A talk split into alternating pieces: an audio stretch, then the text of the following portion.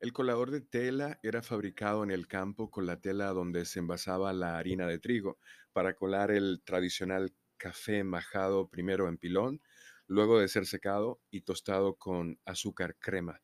Esto también se conoce como café torrefacto. Para molerlo se utilizaba otra vez un pilón diferente, así que la molienda que se conseguía no es precisa, imagínense. Pero aún así, ese café es considerado sabroso. Mucho de lo que lo hace sabroso es el valor ceremonial de la experiencia y, por supuesto, la naturaleza de nuestros campos y la calidez de su gente. Lamentablemente, esta tradición campesina ha desaparecido, por no decir que está en extinción, al igual que las serenatas, la tinaja, la olla, el arroz tostado, el granero y otros quehaceres que formaban parte de la cultura campesina de los dominicanos. Los filtros de tela son una herramienta que se usó por mucho tiempo para preparar café de forma tradicional y que ha cobrado auge en nuestros días al ser una opción ecológica por ser reutilizable y normalmente también fácil de conseguir de bajo costo. O tal vez porque revive experiencias que al final es lo que la gente añora cuando se trata de café. El café de antes, dicen, solía ser en general mucho mejor obviamente hay una condicionante histórica en por qué la gente percibe el café del pasado mucho mejor. El colador de tela es sencillo, es una tela de normalmente algodón tejido que puede tener soportes de madera por donde pasa el café para colarlo y evitar que se apose. En el norte de México y al sur de Estados Unidos son populares las talegas, están hechas de manta y colocadas sobre una jarra para poner en su interior el café molido y vaciar el agua caliente para elaborar la bebida. En algunos países de Latinoamérica a los filtros de tela se les llama chorreadores, como es el caso de Costa Rica, que es sumamente utilizado todavía en Costa Rica el colador. O en Colombia, por ejemplo, le llaman simplemente colador, como es el caso de República Dominicana. En varias regiones aún se conserva la manera típica de hacer café poniendo agua el café molido en una olla de hierro fundido, una olla cualquiera, para luego entonces colarlo usando la tela. En República Dominicana, en ocasiones, y ustedes van a ver fotografías, en los campos se utilizaba una especie de latica o una lata de, anteriormente era una lata de salsa de tomate, pero que se adecuaba para entonces calentar ahí el café con el agua y luego pasarlo por la tela.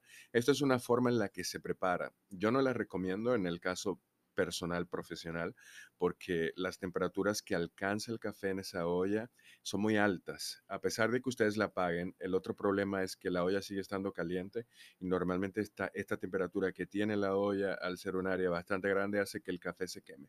Pero como les digo, es un proceso de preparación rudimentario y bueno, es aceptable en cierto sentido muchos de estos, digamos, fallos. En Francia, al filtro de tela se le conoce como jugo de media, debido a que durante las guerras los militares utilizaban sus medias como filtros, una locura. En Alemania estuvo muy de uso, un uso bastante intenso, hasta que llegó entonces el filtro de papel, que fue inventado por Melita Benz en 1908. Ustedes tienen varias opciones para conseguir este tipo de coladores. Actualmente en las redes sociales hay varias páginas. Está Coffee Theory by KS o la teoría de, del café por Kirsi Sánchez. Kirsi también consigue estos coladores muy hermosos. También los tiene disponibles una página en Instagram, ustedes lo pueden encontrar que se llama Colamo Café. Em, tiene también de diversos colores. Ustedes pueden mandarlo a hacer, también es otra opción. Para disfrutarlo hay varias cafeterías en Santo Domingo que lo sirven. Una de ellas, recomendada por mí, es Café Recién Colado. Les van a brindar la experiencia. La forma ideal de preparar el café colado en colador es primero los granos molidos, la molienda media es mejor y pasar entonces el agua caliente. Si ustedes utilizan una media doble, esto podría retasar más la extracción y lograr un sabor un poco más, eh, con más fortaleza porque esta es la queja que tiene la gente con respecto a este tipo de cafés colados de esa manera, que normalmente resultan en un perfil de café un poco demasiado ligero o suave, obviamente porque la extracción, el agua pasó muy rápido a través. Esto tiene como consecuencia los filtros de, tela, tienen una mayor capacidad de dejar pasar, correr el agua que un filtro de papel con una cantidad más reducida de tamaño a nivel de micrones.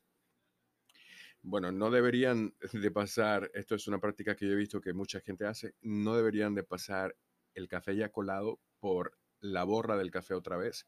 Esto contribuye a la sobreextracción. Hay muchas razones por, por las que esto es incorrecto. Hay mucha gente que lo justificará de muchas maneras, pero es poco recomendable. Imagínense el café cuando lo vayan a pasar, si ya se coló por la media otra vez, en muchas ocasiones, mucho del café que ya se extrajo se va a quedar ahí retenido entre las partículas de los compuestos no solubles del café. Es incorrecto hacerlo. En fin, es una experiencia, es toda una experiencia colar café en coladores artesanales. Ustedes pueden revivir ese tipo de memorias. Es totalmente recomendado.